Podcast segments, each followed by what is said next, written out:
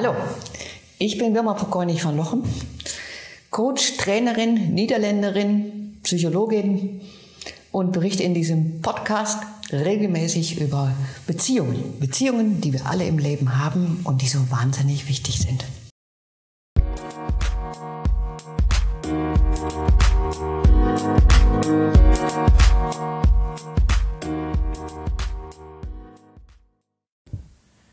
Ja, hallo und guten Tag. Ich habe heute eine ganz besondere Dame an meiner Seite, nämlich die Frau Dr. Miriam Schäffler, Ärztin von ihrem Beruf. Und ich kenne sie schon lange, denn ich bin auch Patientin bei ihr und habe sie gefragt, ob sie in diesem Podcast mal etwas erzählen will über die Wichtigkeit von Beziehungen in ihrem Beruf. Später werde ich ihr dann auch noch ein paar Fragen stellen zu ihrer persönlichen Situation. Erstmal vielen Dank, liebste Miriam, dass du dir die Zeit nimmst. Also ich bin ganz glücklich, dass du hier bist. Vielen Dank für die Einladung. Ich freue mich auch sehr, äh, daran teilnehmen zu dürfen und äh, dich zu unterstützen und hoffentlich auch den Zuhörern Impulse geben zu können, ja, auf ihrem weiteren Lebensweg. Sehr schön. So, so kenne ich dich. das ist immer deine Einstellung. Da fangen wir mal los. Äh, du bist ja Ärztin und wie bei, mhm. unseren, bei uns Psychologen hängt ja vieles an der Beziehung. Mhm. Hm, wie sieht das äh, bei dir aus? Welche Bedeutung spielen da Beziehungen zwischen dir und deinen Patienten? Und was geben sie dir und was kosten sie dir? Mhm.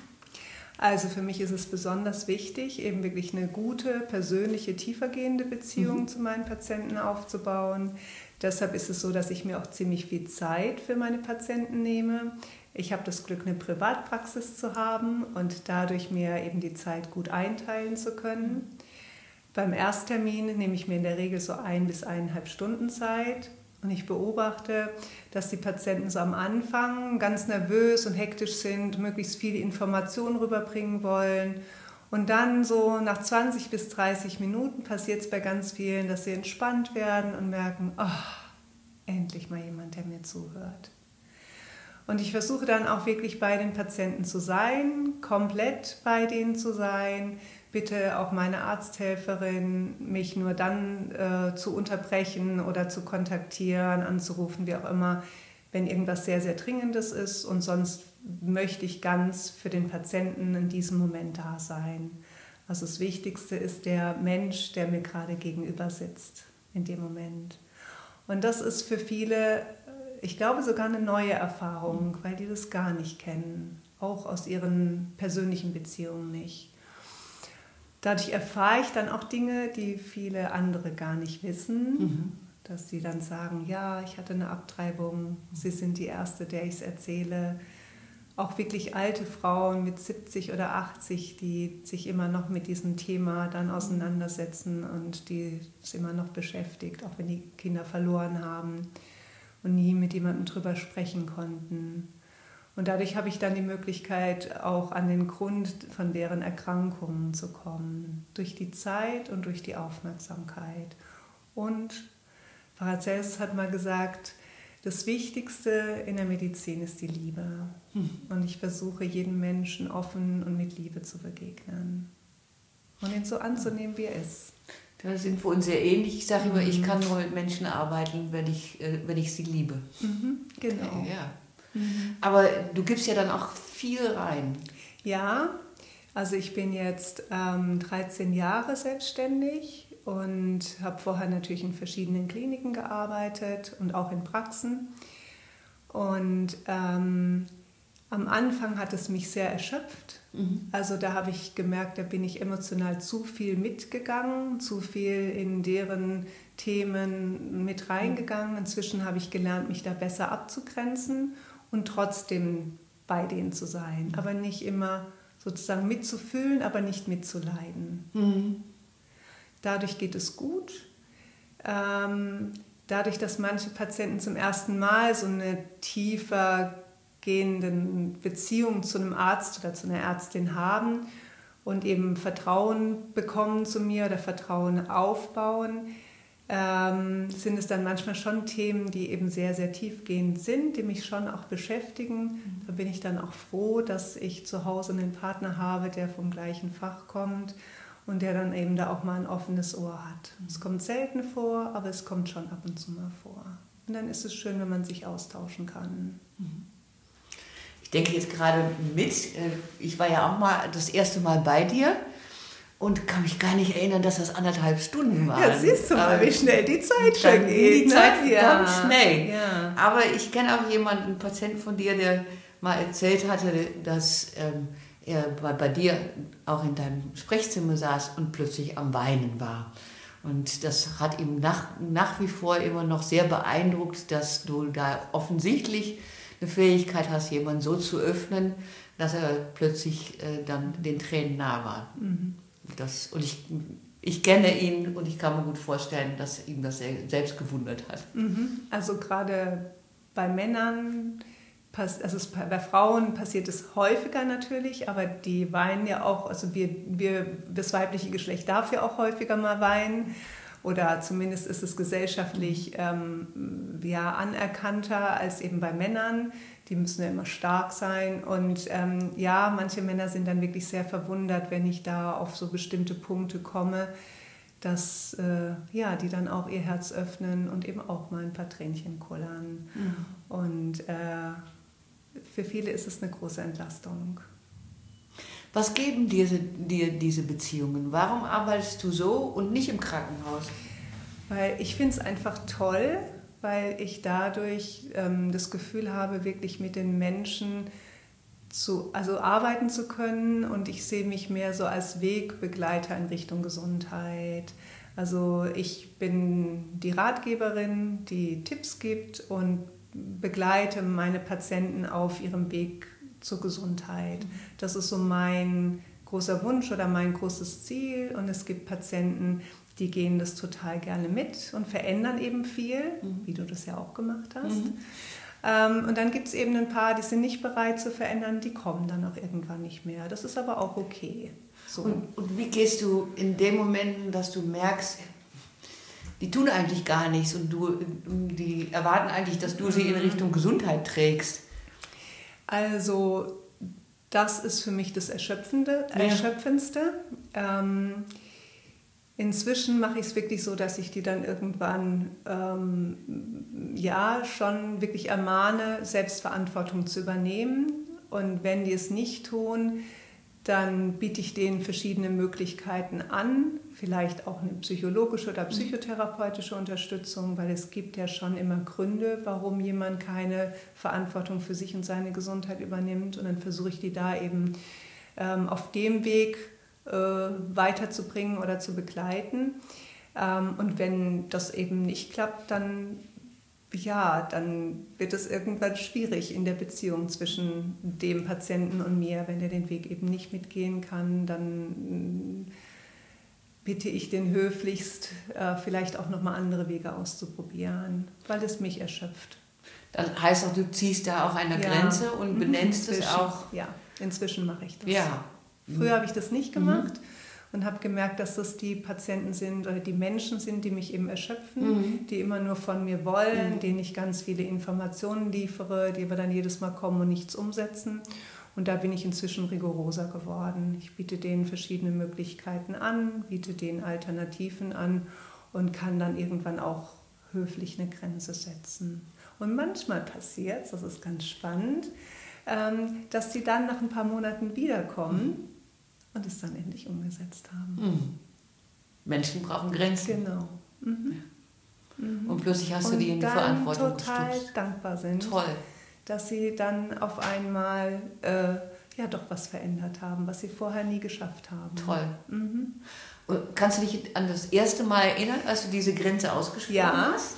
Also es war eine Patientin, die wollte unbedingt an Gewicht abnehmen mhm. und die kam und kam und kam vier, fünf Mal und ich, wir haben so Termine gemacht, so um vier Wochen Abstand. Sie hat zwar ihre Präparate eingenommen, aber sonst hat sie nichts verändert. Mhm. Weder die Ernährung noch die Bewegung. Und nach dem vierten Mal habe ich gesagt, ich glaube, das macht jetzt wirklich keinen Sinn mehr äh, bis hierhin. Und ähm, entweder Sie setzen jetzt alles um, was wir besprochen haben, Sie haben die Informationen, oder Sie müssen sich einen anderen Weg suchen. Mhm. Ja, und die stand dann ein halbes Jahr, ein halbes Jahr später in meiner Praxis, 15 Kilo leichter, mit wow. einem großen Blumenstrauß oh. in der Hand. Und ich habe mich dann so gefreut dass ich dann durch dieses Grenze setzen die eben auch in ihre Verantwortung bringen konnte. Das wow. toll. Ja, das war ganz toll. Was für eine tolle Geschichte. Mhm, Finde ich auch. Ich Gänsehaut. Ja. du hast ja vorhin von deinem Mann gesprochen und auch die Tatsache, ihr seid ja im gleichen Beruf. Mhm. Aber da habe ich auch gleich so die Frage, du hast einen sehr gebenden Beruf, man spürt es ja auch, wenn du darüber ja. sprichst. Und dein Mann bestimmt auch, der ist Kinderarzt, also das ist ja mhm. auch nochmal etwas, was viel gibt in, in Beziehungen, also in, mhm. in Beziehungen zum Kind, aber zu den Eltern ja auch. Wie schafft ihr das trotzdem, so eine Balance zu bekommen, dass jeder auch das nehmen kann von dem Partner, was er auch braucht, um wieder zu dem Ausgleich zu kommen? Ähm, also ich glaube, was ganz wichtig ist, also wir beiden sind sehr unterschiedlich und arbeiten auch sehr unterschiedlich, haben unterschiedliche Ansätze. Ähm, das Wichtigste in unserer Beziehung ist natürlich die Liebe, klar, ganz oben auf. Und das andere, was eben sehr wichtig ist, ist, dass wir uns gegenseitig so akzeptieren, wie wir sind. Mhm. Ähm, das war auch ein langer Prozess, wie das eben so ist in der Partnerschaft. Mhm. Ähm, aber dadurch ist es wirklich so, dass wir uns gegenseitig gut Kraft geben können. Und zum Glück ist es so, einmal hat er vielleicht was zu erzählen und das andere mal ich. Wir versuchen aber gar nicht so viel unsere beruflichen Themen mit nach Hause zu bringen. Also natürlich sprechen wir darüber, wenn uns was sehr belastet, mhm.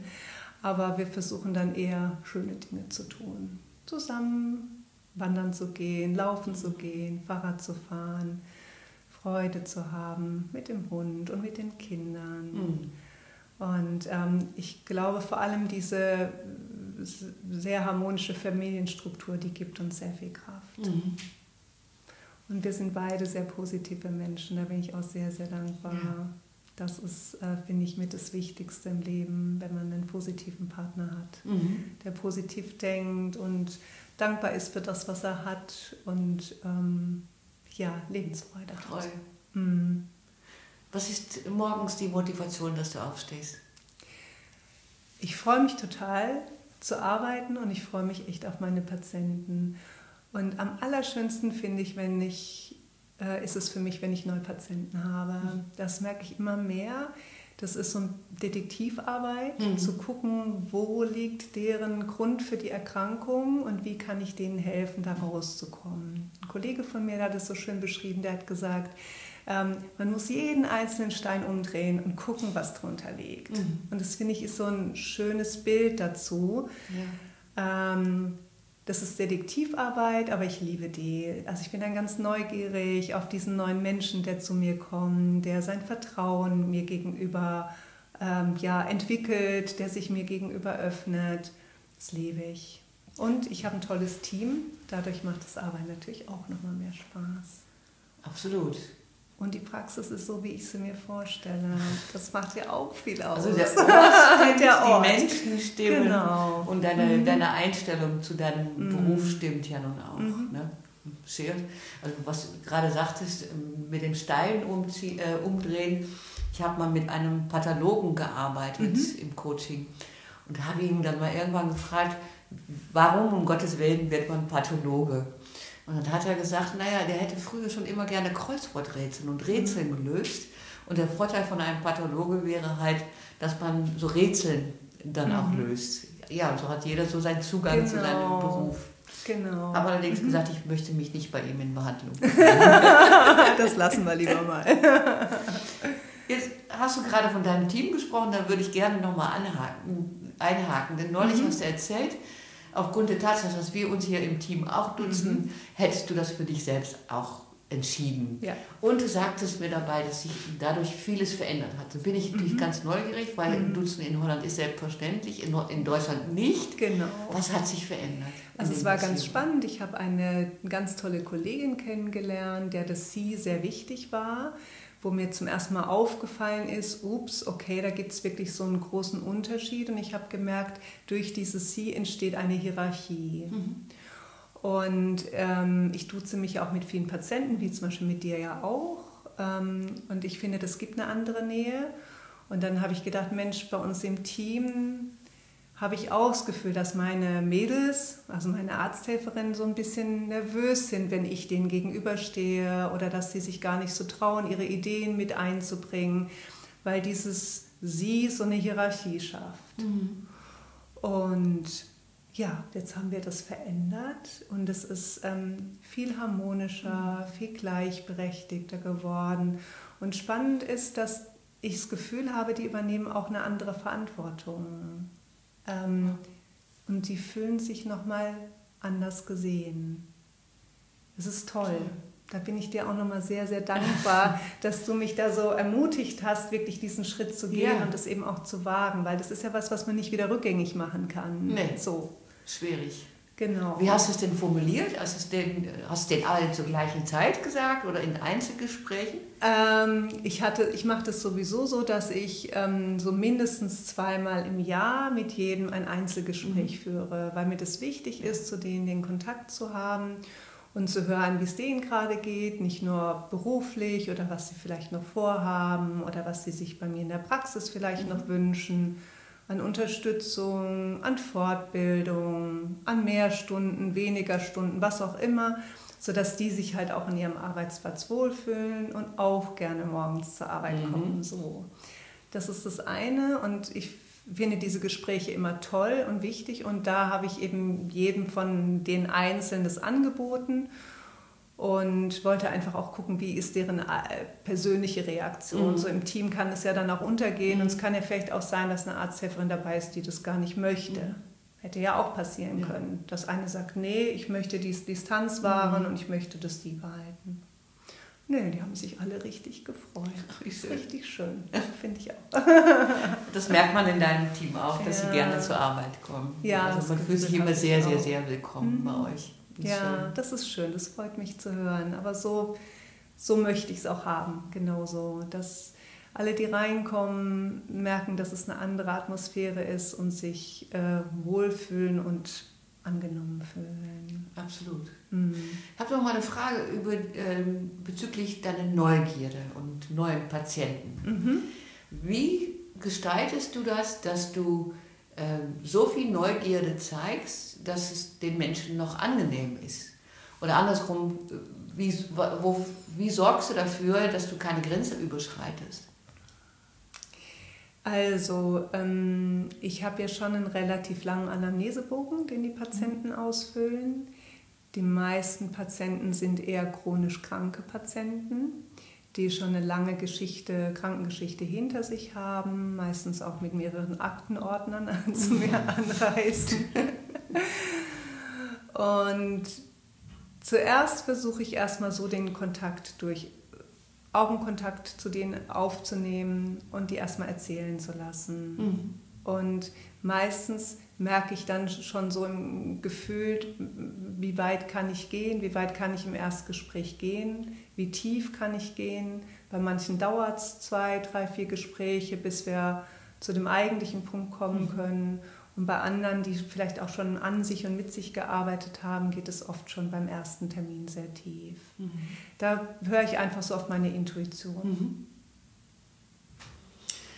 Was ich spannend finde, wenn ich jetzt mal nicht in der Rolle des Podcast-Hersteller, der Podcast-Herstellerin, sondern als Patientin zu dir komme, ist, dass es dir sehr gut gelingt, ähm, dieses, diese Augenhöhe zu wahren. Also natürlich, Mhm. du bist dann in dem Moment die Expertin, aber das, was andere Patienten vielleicht auch schon erlebt haben, dass so, ein, so eine Kluft zwischen den Mhm. Göttern im Weiß äh, und dem Patienten Mhm. gibt, das, das, das erfa erfahre ich nicht. Und das ist sicherlich auch Mhm. etwas, was die Leute auch öffnet. Mhm. Was machst du dafür in deinem Kopf oder in deinem Herzen? Also ich glaube, das eine ist, dass ähm, mm, ich mich als Mensch äh, nicht als besonderer ansehe, nur weil ich Ärztin bin, als die Menschen, die zu mir kommen. Mhm. Und mir ist es auch ziemlich egal, ob das jetzt die Hausfrau mit drei Kindern ist, die zu mir kommt, oder ob das Herr Professor ist oder jemand mit einer riesengroßen Firma.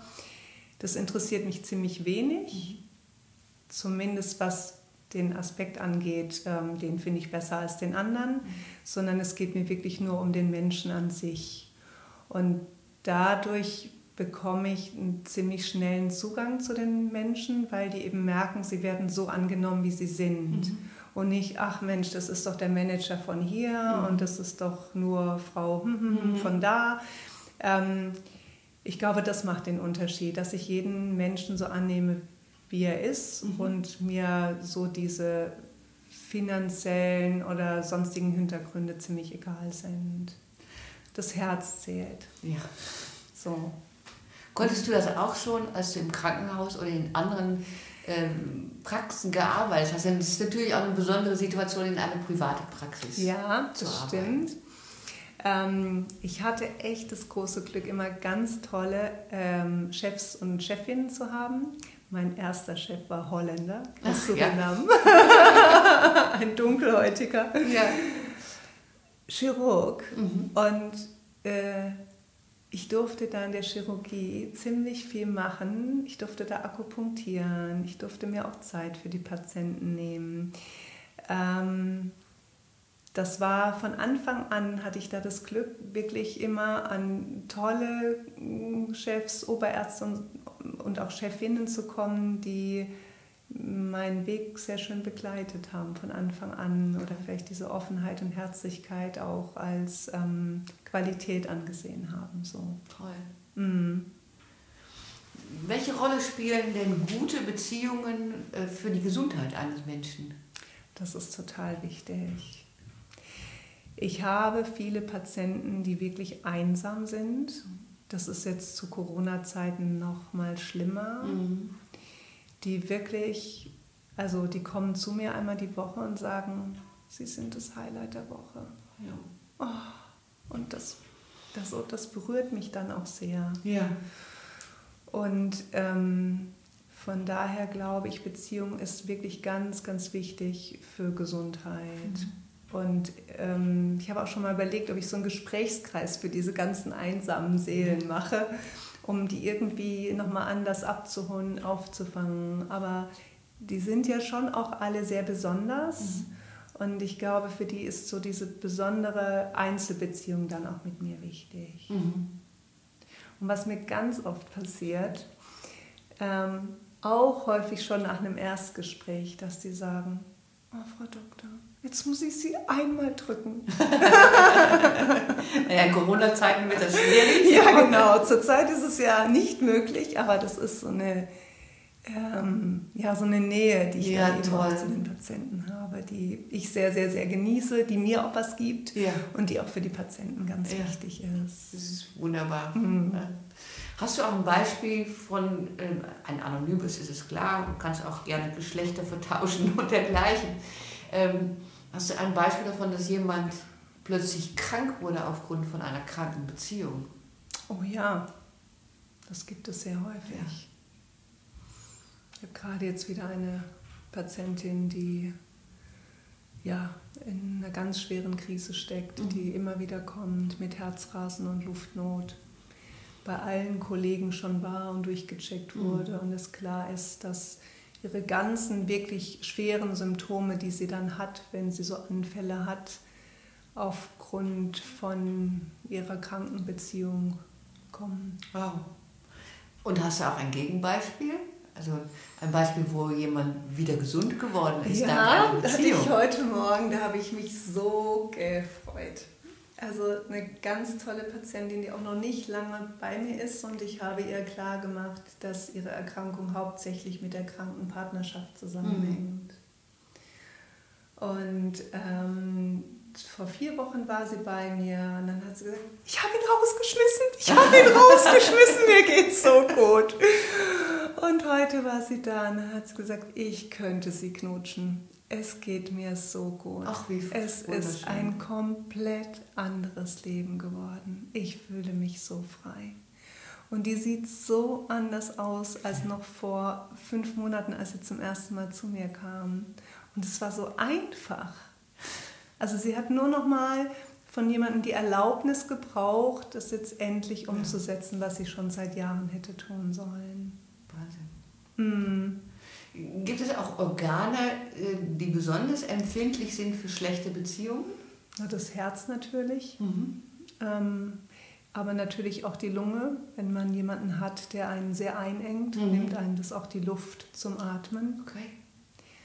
Ähm, bei chronischen Nasennebenhöhlenentzündung frage ich auch immer, wovon hast du oder wovon, wovon haben, wovor haben sie die Nase voll? Ja. Es kann dann eben auch eine Partnerschaft sein, es kann der Job sein, es kann der Ort sein, an dem man lebt. Mhm.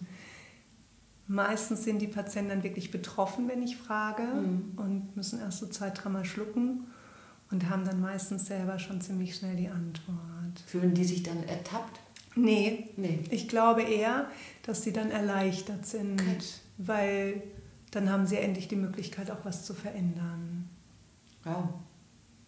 Ja, und der Darm ist ja ein ganz wichtiges Organ für unsere Gesundheit und der entscheidet ja, was gut und schlecht ist, was aufgenommen wird in unserem Körper und was ausgeschieden mhm. wird. Und der ist natürlich auch oft betroffen, mhm. wenn man in schlechten Beziehungen mhm. lebt.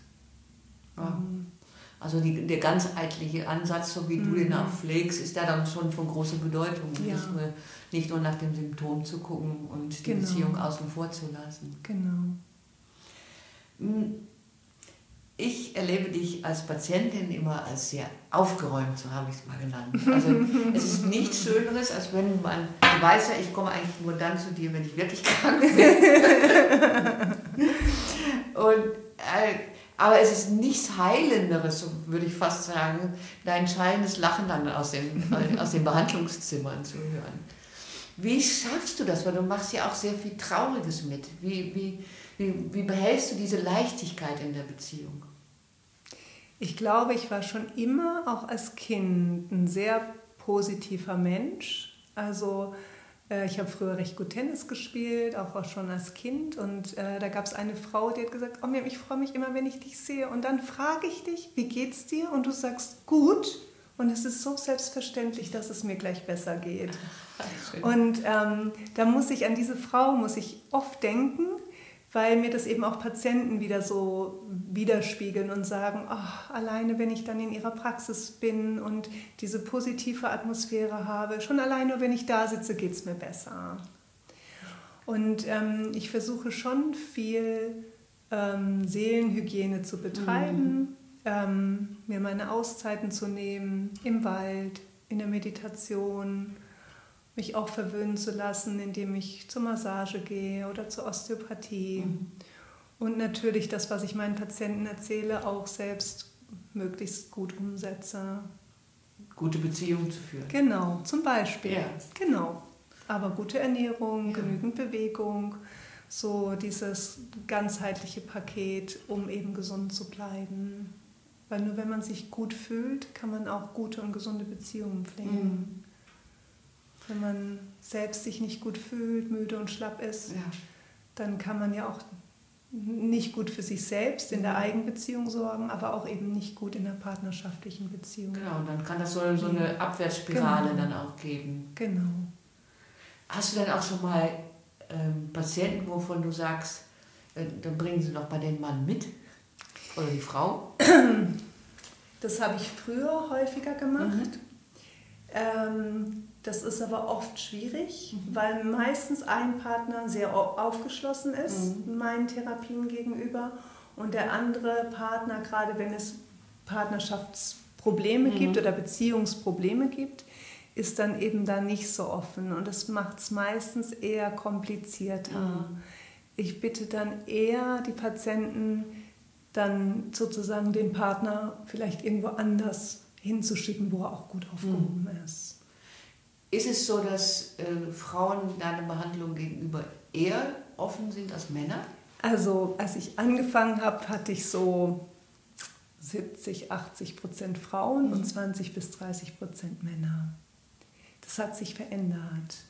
Also das ist ganz spannend. Es gibt inzwischen ganz viele Männer, die offen sind für diesen ganzheitlichen Ansatz.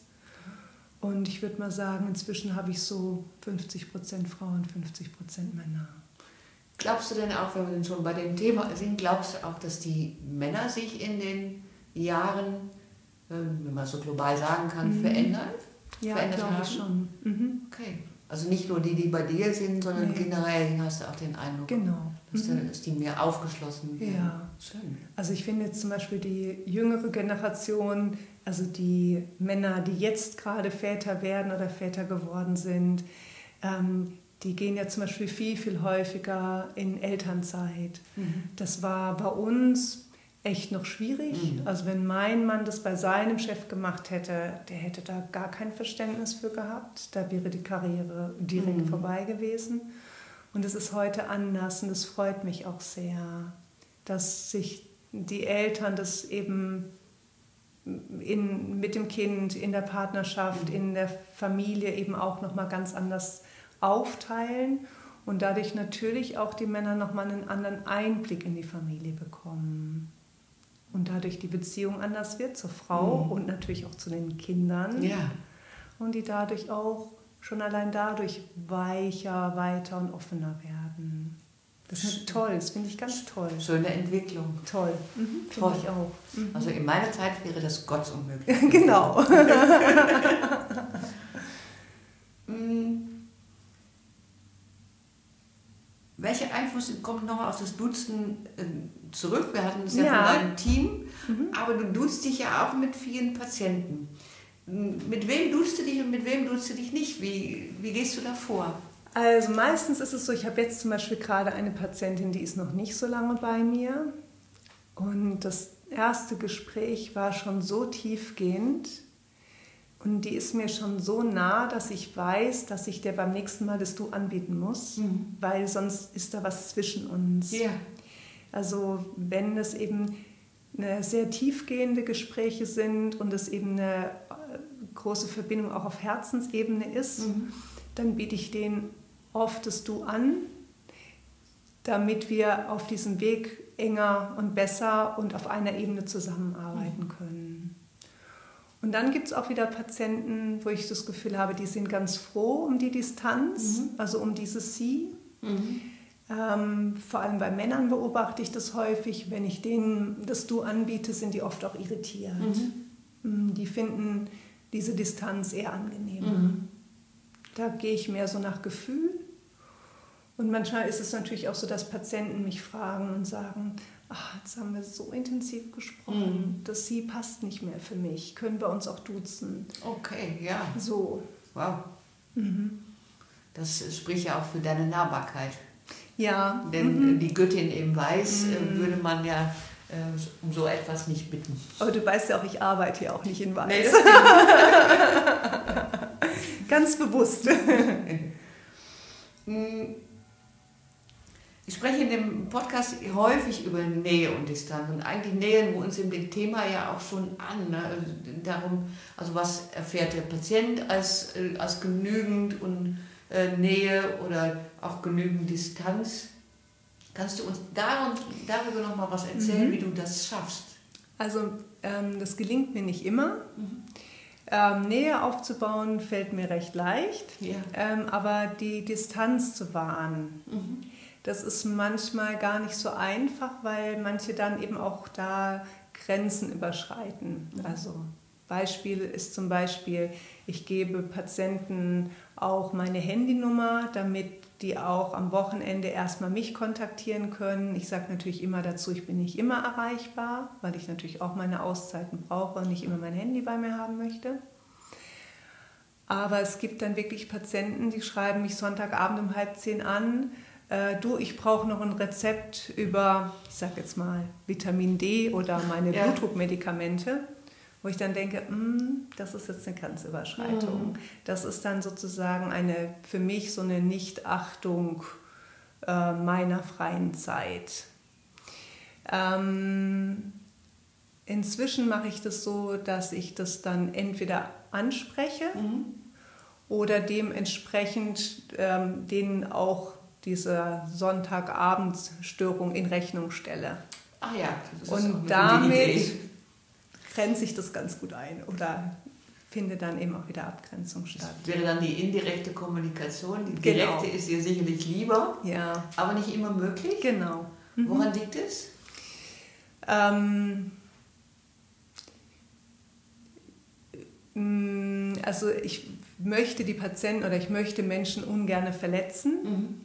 Und ich glaube ja nicht, dass sie das machen. Oder ich gehe einfach mal davon aus, dass sie es nicht machen und sagen, ach, ich schreibe dir jetzt mal eine Nachricht, damit die in, an ihrem Sonntagabend auf dem Sofa gestört wird, sondern die machen das einfach, weil sie nicht groß drüber nachdenken. Mhm. Und ähm, wenn ich das kommuniziere, kommt es bei manchen eben auch verletzend an oder mhm. Mm, manchmal trifft es auch auf Unverständnis. Deshalb mhm. Ja, bevorzuge ich da, wenn es um Grenzen geht, oft die indirekte Kommunikation. Wenn die Zuhörerinnen dich jetzt sehen könnten, äh, dann würde ich sehen, dass du mimisch so etwas zum Ausdruck bringst wie, ist zwar nicht so richtig, aber so bin ich nun mal. Ja, also es fällt mir leichter, Nähe aufzubauen, als Distanz zu wahren. Das ist es auch in anderen Beziehungen neben, äh, neben ja. deinen Patienten? Mhm. Was passiert dann da?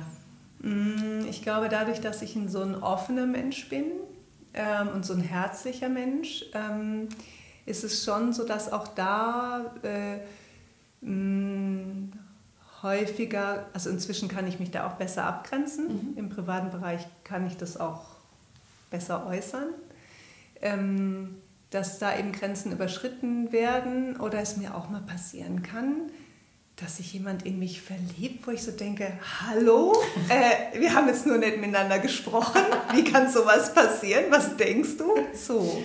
Ah ja, und der äußert das dann auch, ja. wenn es vorausgesetzt ist, ein, genau. ein Er. Mhm. Oh ja, und wie gehst du dann mit der Situation? Naja, ich mache ihm klar, dass ich verheiratet bin. Ja. Ja, und dass das eben nur meine offene Offenheit ist ja. und dass es nichts mit irgendeiner anderen Form von Beziehung zu tun hat. Keine Anbahnung. Mhm. Ach, wie spannend. Mhm. Aber da kenne ich mich auch wieder. Also das ist mir auch schon passiert. Ich denke, hallo, wir haben doch ganz normal über ein, irgendein Thema gesprochen und plötzlich hat man plötzlich andere Sachen, mhm. wo die Leute dann andere Erwartungen genau, haben. Genau, ganz genau. Ja. Hm, was ist, um das, das Thema jetzt mit den Patienten abzuschließen, ähm, was ist für dich das Aller, Allerwichtigste in Patientenbeziehungen?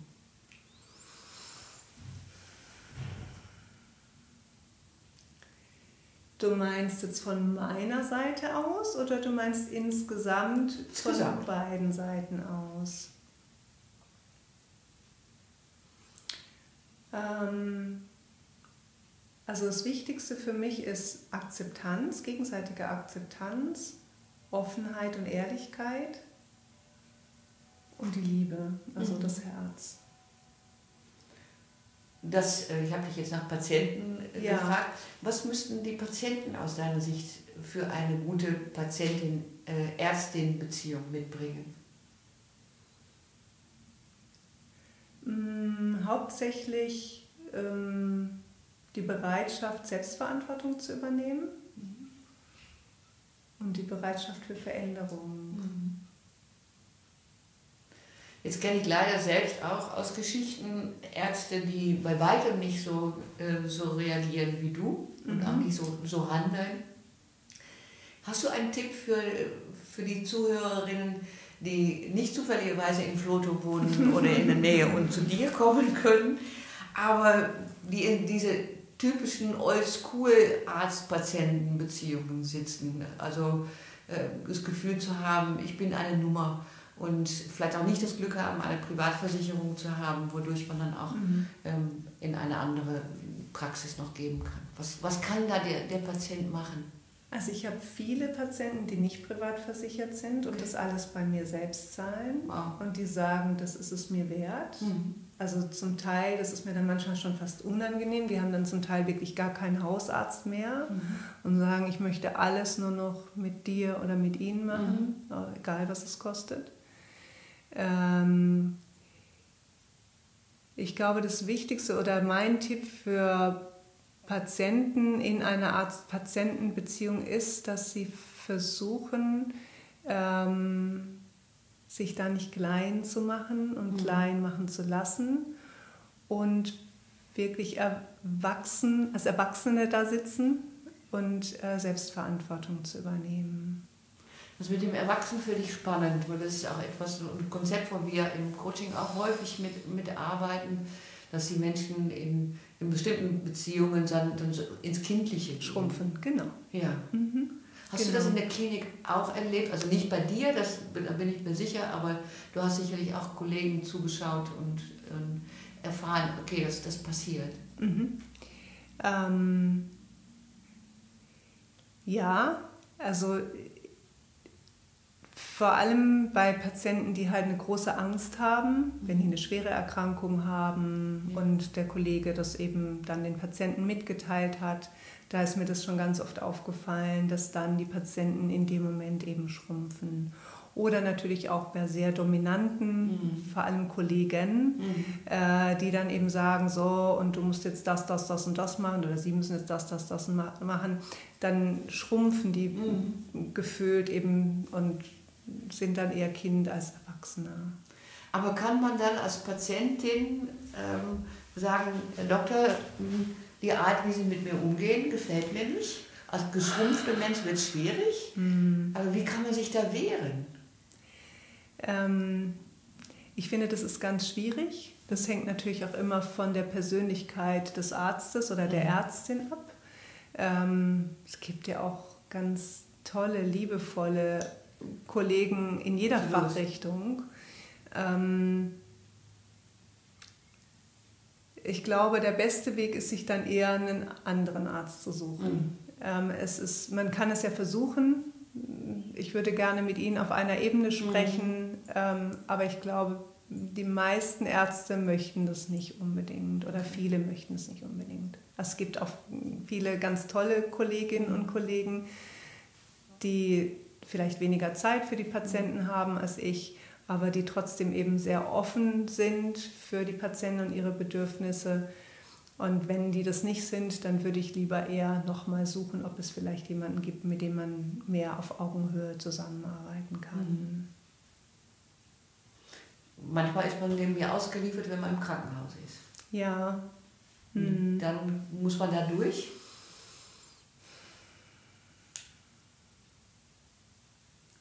Auch da finde ich, darf man immer sagen, gibt es irgendwas, was zwischen uns steht oder warum behandeln Sie mich so? Man kann es ja vielleicht auch so verpacken, dass man nicht sagt, äh, es gefällt mir nicht, wie Sie mit mir umgehen, sondern man kann es ja irgendwie in eine Frage verpacken. Ich glaube, dann wird es oft nicht so als Angriff angesehen. Und wenn man das schafft, kann es ja auch gut sein, dass dann eben derjenige sich da auch nochmal verändert, verändern kann oder anders reagiert, anders reagieren kann. Und wenn nicht, finde ich, hat man auch im Krankenhaus das Recht zu sagen, ich komme mit Ihnen nicht so gut zurecht, äh, könnte nicht vielleicht Mhm. mal ein Kollege vorbeikommen. Ist es so, in meiner Fantasie ist es so, aber ich möchte es gerne überprüfen, ist es so, dass, ähm, also gerade so, den, wenn man den Chefarzt hat oder irgendwie jemand mit einem besonderen Ruf in dem, in dem Klinikum oder in der Praxis, dass es auch so ist, dass diese Leute eigentlich wenig Feedback bekommen, sowohl von ihren Arzthelferinnen äh, wie auch von den Patienten und dass sie äh, mit einer guten Absicht das, äh, das Verkehrte tun. Gibt es bestimmt, glaube ich schon. Ähm, aber auch da gibt es eben sehr, sehr menschliche Professoren und Chefärzte, die das gar nicht brauchen, auf so einer Ja. hohen Ebene zu stehen oder auf so einem Podest zu stehen. Das ist sehr unterschiedlich. Mir scheint es auch schwierig, wenn man so interagiert, Ja. so, dann bekommt man ja selbst nichts mehr von den Beziehungen Ja. geschenkt. Mhm. Und dann schrumpft man vielleicht auch so im Herzen. Ja. Mhm. Kann man mir gut vorstellen. Und ich glaube auch diese ähm, viele Arbeit, also gerade im Krankenhaus, wenn die Kollegen eben sehr viel arbeiten müssen, viele Stunden, mhm. viele Patienten haben, da eben überfordert sind, das kenne ich auch noch von meiner Zeit in der Klinik, dann muss man auch irgendwann das Herz mhm. erstmal schließen, weil wenn man da alles an sich rankommen lässt, Klar. dann geht man da wirklich zugrunde. Mhm. Auch in der Praxis habe ich das so erfahren, wenn man in der großen Praxis arbeitet mit vielen, vielen Patienten im Fünf-Minuten-Takt, mhm. da kann man nicht sich auf jeden so emotional einlassen. Ich hätte von dir gerne noch ein paar Beziehungstipps. Äh, Beziehungs äh, zu den Ärzten, da sind wir jetzt gerade schon dabei, mhm. aber äh, du hast bestimmt auch einige Beziehungen. Wie gestaltet man eine gute Beziehung aus deiner Sicht? Also das Wichtigste ist die Liebe. Mhm. Und das Wichtigste ist, äh, dass ähm, jeder für sich zu sich selber eine gute Beziehung hat. Mhm. Und mit der guten Beziehung zu sich selbst kann er eben auch eine gute Beziehung zu anderen aufbauen. Ob das jetzt in der Partnerschaft ist oder beruflich oder eben in der Freundschaft. Das Entscheidende ist erstmal, dass man eine gute Beziehung zu sich selbst hat mhm. und gut für sich selbst sorgt. Wenn man das schafft, dann kann man auch eine gute Beziehung, ich würde sagen, zu fast jedermann aufbauen. Und dann hat man eine große Chance, dass man auch gesund genau. wird. Genau, super. Mhm. Dann vielen, vielen Dank. Also wie immer hat es mir sehr viel Freude gemacht, mit dir zu reden.